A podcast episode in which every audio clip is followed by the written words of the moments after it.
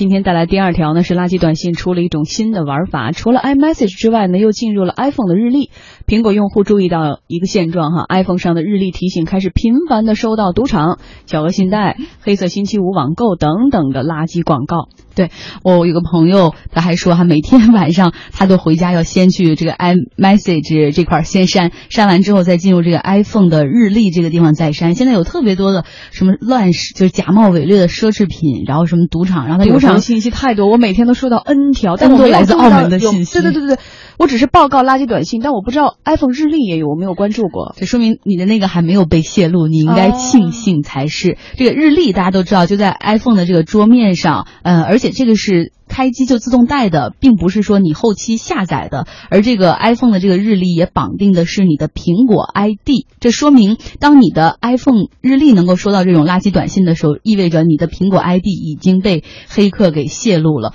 那日历推送的背后呢，实际上是黑客黑产发展的一个缩影，因为我们都知道这个苹果手机自带日历和相片的云共享功能，其实你就只要有一个 Apple ID，你有你的 iCloud 这个云平台。他们如果知道了你这个 ID 的时候，就可以随意向你发送信息。然后呢，黑产分子他需要做的事儿就是先大量的获得用户的苹果 ID。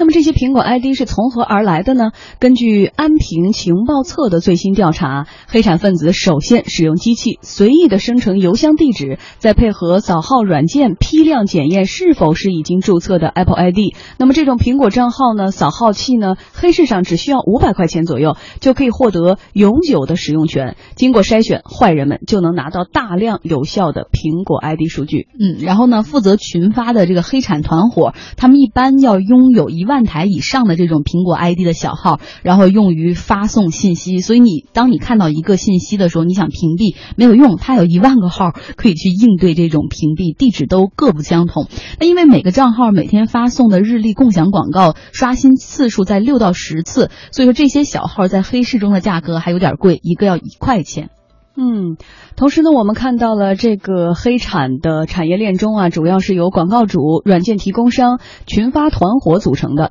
软件提供商呢，通过租用、出售软件或者是提供有偿的平台服务以获利；群发团队呢，则是这个黑色产业中的主力军，按照广告主的需求啊，帮其群发信息，从广告主那里收取报酬，价格大概在每条两分钱。对，我们刚才给大家梳理了一下，这个苹果日历，包括 iMessage 背后，其实都差不多的，都是通过黑产，然后黑客获得这些苹果 ID，同时卖给这些商家，并且根据广告主的要求去帮他们发相应的信息，真的不嫌累。我估计，当大家研究明白下一步怎么去解除 iCloud 的日历同步之后，他们可能又会在你的照片上，可能直接给你发那种照片海报到你的这个照片同步中，真是很可怕。所以说，到底怎么摆脱日历广告的骚扰呢？呃，当然你是可以解除 iCloud 里面那个设置，然后把这个日历同步给删掉，并且呢，通过 iCloud 来更改接受邀请的方式。那最后呢，你可以去更改一个 Apple ID 的邮箱，但这真的听起来很麻烦。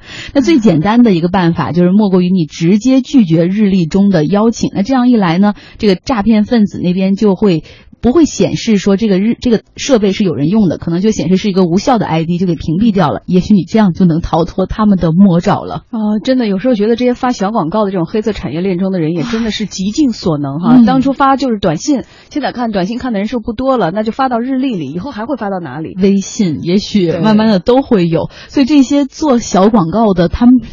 我不知道他们会不会考虑一下效果哈。有的时候就大家一看到就是那几个字，什么澳门赌场，什么路易维。登什么包这几个字自动就会删掉的。其实这种商家也不知道他们是怎么想的这种图。但是哈，以前采访过一个小作坊业主，他就说，他说以前大家都会认为那种打电话喂你好什么的推销什么的，对，其实并不是。他说十个里面能中一个，其实就是足够大了。总有一个人有好奇心，好吧。